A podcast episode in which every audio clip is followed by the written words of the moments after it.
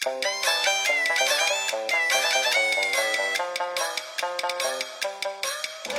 家好，我是美玲，主播风之一妹。她爱读书，爱思考，喜欢探寻中国人的精神。播讲过萧红的《呼兰河传》，请听她为您讲述第十六回：南下鏖兵，明藩复国；西征奏凯。清将蒙逼。却说江阴被陷，明遗臣有亡了一半，只有宜兴、太湖、吴江、徽州等处尚有抗清的名臣，只是势孤力微，眼见的要保不住了。宜兴的瑞昌王胜利是由卢相冠拥戴，象冠谋潜袭南京，命约城内同党作为内应。当时洪承畴到江南搜出奸细。设伏城外，待相冠率兵到来，伏兵四起，把相冠的兵杀得七零八落，连瑞昌王也遭擒戮。指相冠夺路乱窜，奔投葛林、王七生。相冠方到太湖，清降将吴兆胜已奉洪承畴命令率兵种至，两下打了一仗，葛林、王七生的兵舰通通被清兵火箭射入，随风燃烧。葛王等。越岸逃走，通城王胜成已随了火德行军归位去了。吴兆胜又进攻吴江，途中遇着吴懿伏兵，杀得大败亏输，失去了兵船二十艘。当贝勒伯洛自杭州北还，击败徐世廉于嘉兴，逐走陈吴于平湖，沿途掠地，直至吴江，遇着吴兆胜败军，与之联合，再攻吴懿。吴懿以为赵胜败走，不复防备，谁知清兵四面分攻，炮击火燃，将吴懿军舰烧得一支不留。江南民兵至此已尽，洪承畴遂遣都统叶辰、总兵张天恒进攻徽州，故明迁都御史金生方招募义勇，分驻要塞，联络故巡抚邱祖德、直方郎中尹明星。推官温衡、吴应基等互为援应，并遣使通表福州。是时，唐王在福州称帝，年号隆武，皆阅金声奏读，喜不自胜，命他为右都御史兼兵部右侍郎，总督诸道兵马。金生亦感激图报，取经德，拔宁国，声威颇振。怎奈人心未死，天意难违。结守中操，行不让乎孤竹，志图归附，事更急于崖山。清兵从间道入从山关，直趋蓟西，绕出金生背后。金生即挥兵回援，正与清兵相持，忽来了贼心贼肝的黄树，口口声声说要恢复大明。金生道他是顾明臣子，可供患难。不意，他竟暗通清将，成夜开城，放入清兵。一班遗老被杀被擒，只逃脱了一个尹明星。内中有个江天一，系金生高族弟子，同时被清兵擒住。见了程畴，说程畴是个死人，竟将《崇祯帝记程仇文》朗诵起来。程畴听得面红耳赤，不禁恼羞成怒，将擒住的人一一斩弃。此时，建昌抚州已被清降将金生还率兵攻克，夷王朱由本、永宁王朱慈言俱窜死。长江上下游略定，捷报纷纷到京。提心吊胆的摄政王又稍稍称快，指鲁唐二王上拒折敏，不得不再行进攻，意欲遣豪格前去。当时刘贼张献忠盘踞四川，任情屠掠。难民流徙他处，纷纷弃于清廷。多尔衮遂趁这个机会，命豪格为靖远大将军，令携平西王吴三桂等西掠四川。哲敏的军事仍令伯洛前行，封他为征南大将军，携都统图赖、贝子屯骑南下杭州。小子不能兵数，只好先述伯洛南下事。伯洛奉命南下。仍到杭州，闻鲁唐二王自相水火，不觉大喜。看官，你道这鲁唐二王何故相仇呢？唐王是叔，鲁王是侄。唐王欲鲁王退就藩属，常遣使积饷银十万两，犒劳浙东军事。鲁王不纳，这饷银却被方国安劫去。哲敏遂成仇敌。伯洛闻此消息，正好趁隙进攻，率兵渡钱塘江。涉江江畔，东南风起，来了一支乘风鼓浪的大舰，舰首立着一位盔甲鲜明的主将，正是顾明兵部尚书张国维。两下挥众团战，不一时，伯洛的坐船被明军击了一个大窟窿。经史灰暗，清兵亦相率奔回，登岸返程。国维乘胜至城下，竭力攻打。忽报。方国安拥了鲁王，已至东岸，国维只得退回营驾，暂时休息。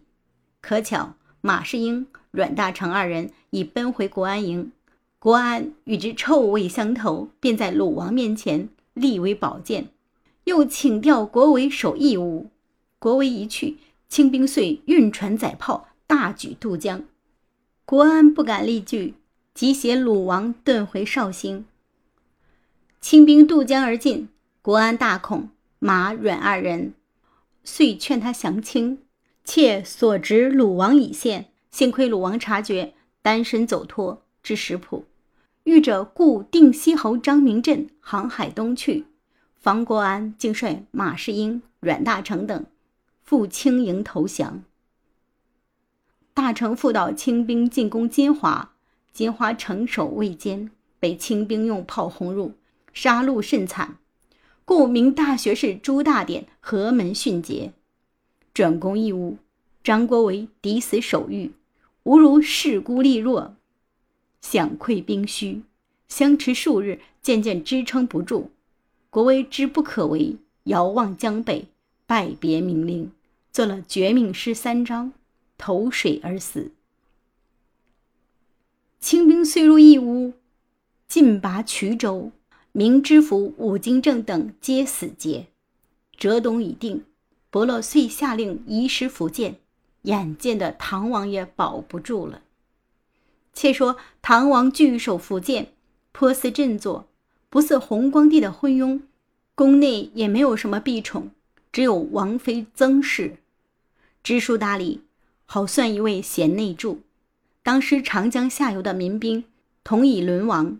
知杨廷林上固守赣州，受唐王封为兵部尚书；又有故湖广总督何腾蛟收降李闯于众，与湖南巡抚赌印锡上书唐王，力谋恢复。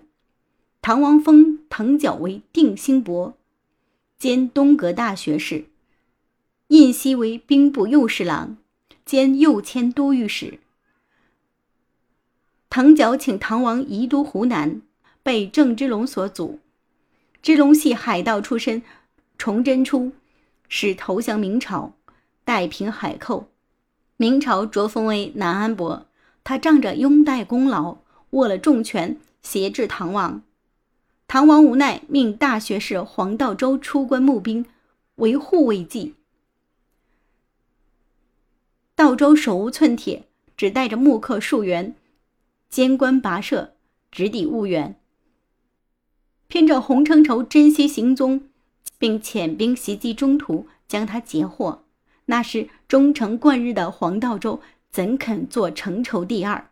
破降不允，但从容赋诗，书绝命词于衣带间。临行这一日，过东华门，立住不走，向监斩官道：“此处与高皇帝陵寝相近，便是道周死地，不必他去。”金长官连其忠烈，就在东华门外行刑。目下士赖雍、蔡少锦、赵世超等皆从死。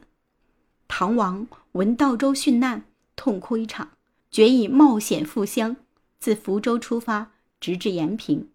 其实杨廷林亦遣使迎驾，怎奈郑芝龙所使军民结亡刘敏，自愿出关拒敌。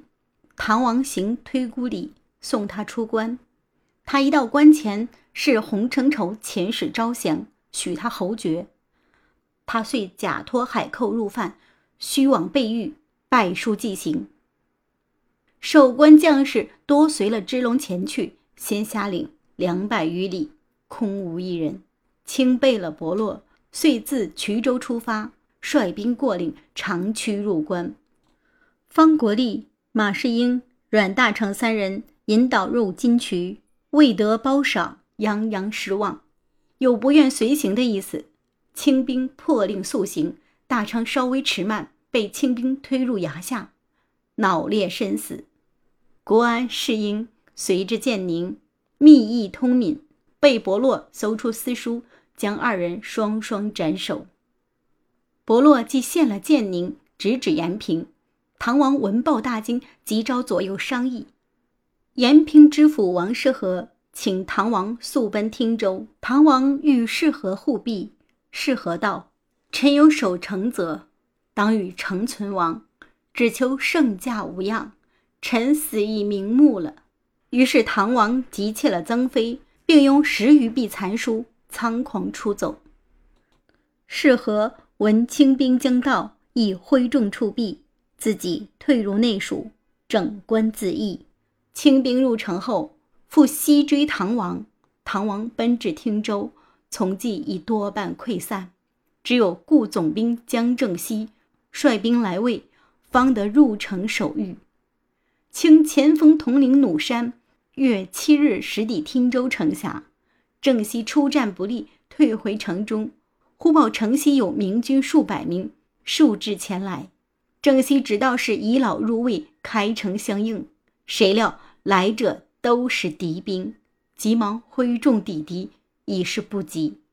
那时清兵蜂拥入城，霎时间已将唐王、曾飞等掳去。郑熙环思劫取，可奈箭如飞蝗，不能上前。步兵多被射伤，只得遁走。清兵掳了唐王等，东渡九龙江。渡江畔，忽听得一声呜咽道：“陛下已殉国，妾先去了。”清兵忙各注视，见曾妃已跃入水中，捞救无及，只落了汪汪碧水，渺渺真魂。曾妃已死，清兵坚守预言，唐王屡次自尽。苦无觅死地，遂想了一个绝利的法子，沿途不失半书。寄到福州城内外，已通是清兵驻扎。贝勒伯洛早袭占福州了。弩山迁唐王见伯洛，伯洛也不细问，令忧系别事。这唐王已搞恶数日，奄奄垂尽，世袭便滴下血泪几许，长叹一声，瞑目而逝。伯洛分兵下张权诸郡，闽地尽为亲友。郑芝龙即奉表降清，独芝龙的儿子成功，前蒙唐王赐姓，封为御营中军都督，受明厚恩，不肯协逆，竟约了郑鸿逵、郑彩出奔海岛去齐。伯乐在闽休养数天，尚想发兵下赣，似接到洪承畴咨文。说以遣降将金生还攻拔吉安及赣州，明守将杨廷林投水自尽，江西郡县已次第肃清了。伯洛遂败本告捷，静待后命。话分两头，且说清肃亲王豪格携平西王吴三桂发兵西行，到了陕西，是名旧将孙守法、王光恩。武大定、贺真等起兵兴安、汉中，进据西安。豪格令总督孟乔芳和骆辉率兵攻破西安，连下兴安、汉中。孙守法等遁走，遂留贝子、满达等搜陕西余孽。自与吴三桂进军四川。此时四川人民已被张献忠杀死大半。献忠自得四川后，建号大西国王。无一日不杀人民，将卒以杀人多少论功，小孩多被征食，妇女被掳，令部众轮流奸淫，并割下公族，聚成一大堆，号称连峰。为府中养獒数千，部下朝会必纵獒使秀，被秀者立斩，叫做天杀。又立出一种剥皮刑，皮未剥尽，七人已死。就将私刑的人剥皮抵罪。伪都督张君用、王明等数十人杀人最少，即加剥皮刑，并屠全家。因此兵民交愤，常欲暗杀县中。县中闻之，不问谁和，一意屠戮，复尽毁成都宫室，拆去城墙，自率部众出川北，欲尽杀川北守兵。伪将刘进忠遁入陕西。到汉中，遇着清兵下马起降，愿为向导。豪格遂令进中前行，步兵后随，日夕摧斩，直达四川西充县界，扎下营盘，斥前哨往探。回报县中正在西冲屠城，豪格立命拔营，到了凤凰山，正值漫天大雾，晓色迷蒙，遂即于山前进。是时县中屠进西冲。挥众出城，两下相遇，被清兵冲杀过去，一阵乱劈。县中不知清兵多少，还拿着杀人的手段，左抵右挡。霎时间，日光微斗，大雾渐开。县中左右四顾，手下所剩无几，连义子孙可望、刘文秀、李定国等人都不知去向。此时方着急起来，大吼一声，杀开血路，往西而走。清张京、雅布兰见县中逃脱，忙抽弓搭箭，去住县中头颅，射了过去。一声喝道：“县中已翻身落马。”亚布兰即纵马上前，拔刀去杀县中。清兵踊跃随上，刀斩枪戮，把这穷凶极恶的巨贼足为肉酱。豪格遂分兵四角，击破贼营百有三十，四川略定。吴三桂忙向豪格贺喜，偏着豪格闷闷不乐。三桂问故，豪格只是不答，反滴下几滴泪来。三桂越加动疑，只是呆看豪格。迟了半晌，方见豪格答道：“兔死狗烹，也是常事，但我又不在此例。”三桂惊异道：“三桂惊异道，莫非功高招妓吗？”豪格叹道。并非功高招妓，乃是色上有刀。说至此，又复停住。三桂已是猛悟，不敢再提此事，另说拜本奏捷等情。豪格道：“劳你嘱咐文稿员办一奏折便是。”三桂应声退出，赤扇奏书，与豪格连衔报捷。过了一月，谕旨已下，命豪格还朝。留吴三桂镇守汉中，特检总兵李国英为四川巡抚。豪格就把一切政务交于李国英，自携吴三桂回至汉中，复与三桂话别。临别时，握三桂的手道：“汝已保重，咱们恐不复相见了。”三桂劝慰一番，并托豪格寄书家中，择日迁移家眷。豪格应允，就带了本旗人马。回京复命，顺治帝御殿未劳，赐宴回抵，征夫远归，莫头一位。谁知乡亲未问，提记忽来，蓦地将豪格迁入宗人府，复置灵宇，说他克扣军饷，俘领兵费。豪格欲上书辩诬，偏偏被上峰阻抑，好似哑子吃了黄连，说不尽的苦恼。又闻得福晋博尔基锦氏竟日夜留住摄政王府中，那时羞愤交病，免不得奄奄成病。不到一月，把生龙活虎的英雄变作了骨瘦形枯的病鬼。是时，正亲王吉尔哈朗、英亲王阿济格统分论摄政王的过失，连他兄弟多铎也有后言，不义背子屯旗，竟截告正亲王罪状。有旨革去亲王爵，降为郡王，罚银五千两。英亲王张盖午门又犯了大不敬的罪名，亦降为郡王。豫亲王把黄沙衣一袭赠与吴三桂之子应雄，复说他私馈礼物，罚银两千两。这几个豪贵勋戚为了细故，或贬或罚，还有何人敢侮摄政王？自然人人吹牛，个个拍马。今日一本奏书，说是摄政王如何大功，以免跪拜礼。明日又上一本，说是摄政王视帝如子，帝亦当视王如父。此时，顺治帝不过十余龄，外事统由摄政王主持，内事都由太后吉特氏处置。